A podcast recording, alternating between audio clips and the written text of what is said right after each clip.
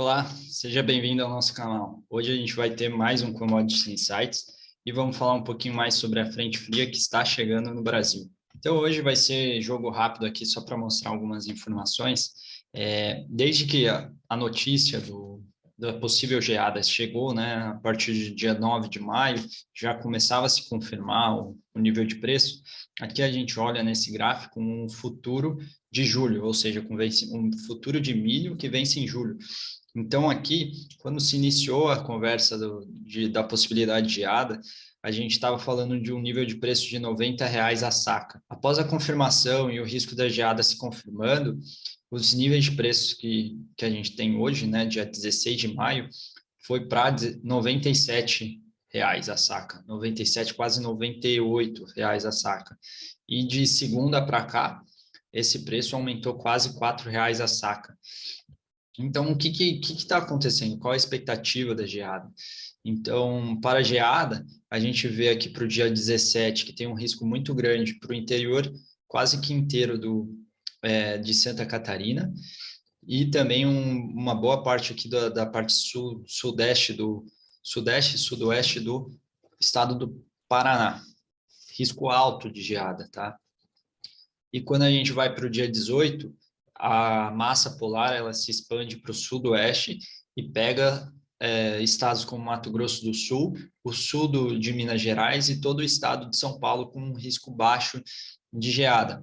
Porém, aqui no meio de São Paulo, a gente vê um risco médio de geada, onde pegaria talvez as regiões ali de é, Itapetininga, um pouco mais para cima, né?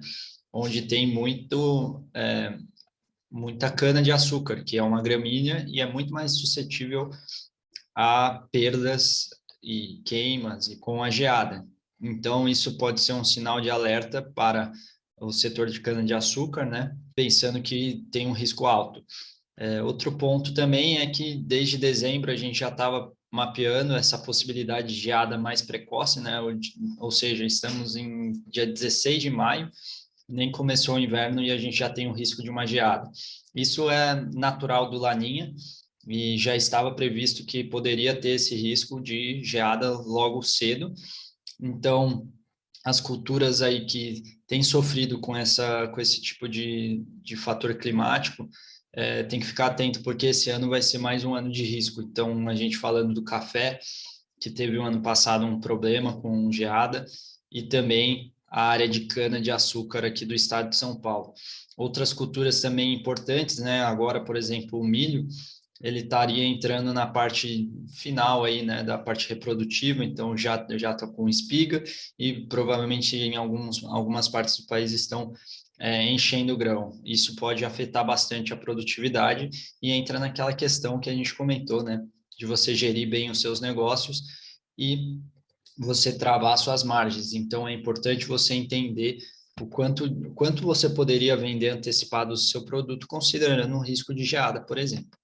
Então, caso você queira saber mais sobre commodities em geral, gestão de risco, hedge, fique atento e acompanhe o nosso canal.